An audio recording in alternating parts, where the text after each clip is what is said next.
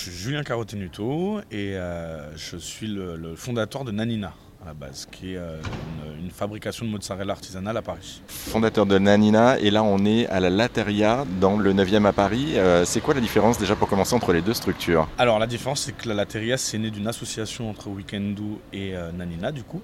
et c'est un espace qui est plus axé sur les ateliers que l'était Nanina. Donc Nanina, c'était vraiment à la base d'ailleurs un, laboratoire de fabrication de mozzarella euh, avec de la vente et de l'épicerie. Et ici, du coup, la Lateria, on a gardé le même principe, sauf qu'on fabrique plus la mozzarella sur place. Et on a remplacé l'espace de fabrication par euh, un espace atelier, enfin deux espaces ateliers d'ailleurs, dans lesquels on reçoit du monde qui vient euh, mettre la main à la pâte, comme on dit, et, et apprendre à faire de la mozzarella. Alors, c'est pas forcément pour refaire à la maison, c'est plus pour voir comment on travaille et, et toucher un peu le produit. La base de Nanina, c'était vraiment de créer ce qu'on appelle un caseificio. Un caseificio, ça veut dire fromagerie en italien. Euh, moi, je suis d'origine de, la région de Naples, de la Campanie. Euh, et en Campanie, les, les, c'est des, endroits où on va faire de la pâte filée. Donc, dans la pâte filée, on comprend la mozzarella, la scamorza, le caciocavallo, la burrata, alors pas forcément en compagnie, plus dans les pouilles, mais la burrata qui reste une pâte filée, et la ricotta qui n'est pas une pâte filée mais qui découle de tous ces fromages puisqu'on va la fabriquer à base de petits laits. Voilà, ça c'est vraiment les fromages à base de pâte filée. La burrata aussi parce qu'en compagnie on en fait moins mais on en fait dans les pouilles et qu'en en, France et à Paris il y a une forte demande donc on en a fait aussi. Et puis après on se fournit chez d'autres producteurs pour avoir d'autres petits fromages et, euh, étaler, un peu la gamme euh, sur ces produits-là, proposer une offre un peu plus, euh, un peu plus grande. Alors les pâtes filées, du coup, on va revenir là-dessus. Il y a une différence entre, tout, entre les différentes pâtes filées que vous avez citées?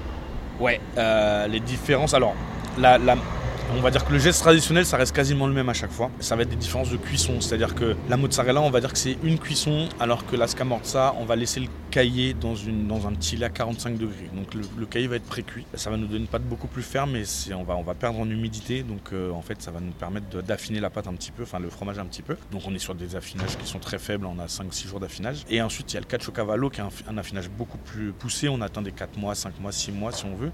Et en fait, on va encore plus travailler la pâte pour avoir encore moins d'humidité dedans. Les bactéries vont pas se développer et on va pouvoir laisser le fromage s'affiner. Alors, qu'on comprenne bien, on va parler de l'exemple de la mozzarella. Comment est-ce que vous fabriquez une boule de mozzarella? Parce qu'on euh, la voit finie, nous, en général, dans notre assiette, mais il y a tout un travail en amont euh, que vous, euh, vous avez. Effectivement, vous parlez de, faire chauffer, c'est ça le, fromage? Alors, on, a parlé dans la scamorza de faire chauffer, de laisser le, petit lait à 45 degrés. En réalité, dans la, dans la fabrication de fromage, de, mozzarella, il y a trois étapes. Donc, la première étape, c'est le caillage, qui est l'étape donc on a dans 90% des, 99% des fromages, on va dire. On monte le petit lait à 36 degrés, on incorpore les ferments et la présure et on laisse le lait se coaguler et euh, commencer à fermenter. Donc ça c'est le caillage du lait. Ensuite on va briser le cahier, donc on va avoir deux matières qui vont se séparer. Il y a le petit lait qui va remonter à la surface et le cahier qui va descendre dans le fond de la cuve. Le cahier c'est ce qui va nous servir à faire le fromage, donc c'est toutes les matières grasses et matières protéinées. Le petit lait c'est ce qui va nous servir à faire la ricotta. Nous on va se concentrer sur le cahier, donc c'est ce qui va nous permettre de, fabriquer la mozza. On va laisser fermenter un petit peu et on va faire la filature, étape, on va filer la pâte. En fait, on va mettre de l'eau chaude sur le, sur le cahier en brisant les grains. Et en fait, les grains, au bout d'un moment, vont, vont, se séparer et filer. Donc, on va vraiment avoir des filaments qui vont se créer et une pâte très homogène qui va se créer, une pâte très lisse, très blanche. Euh, et c'est ce qui va nous donner la base de la mozza. Et ensuite, on va mozzare. Donc, ça veut dire c'est découper, mozzare. On va en découper les boules de mozza et ça, c'est la dernière étape avant de les mettre dans l'eau froide et en saumure. Ça prend combien de temps, euh, l'étape du début jusqu'à la fin, en fait hein? Du début, début, Franco, euh, qui est le casaro, ce qu'on appelle, donc le fromager en chef, il vient vers 6h du matin pour commencer à chauffer le lait. Et euh, on va dire qu'à commencer à emballer, il est 15h. Euh, euh, ouais. il faut à peu près 4 heures de fermentation. Après, il faut travailler la pâte, il faut la, faut, la, faut la filer, la mozzarella. Ça, ça prend une heure, une heure et demie selon les quantités qu'on a à faire.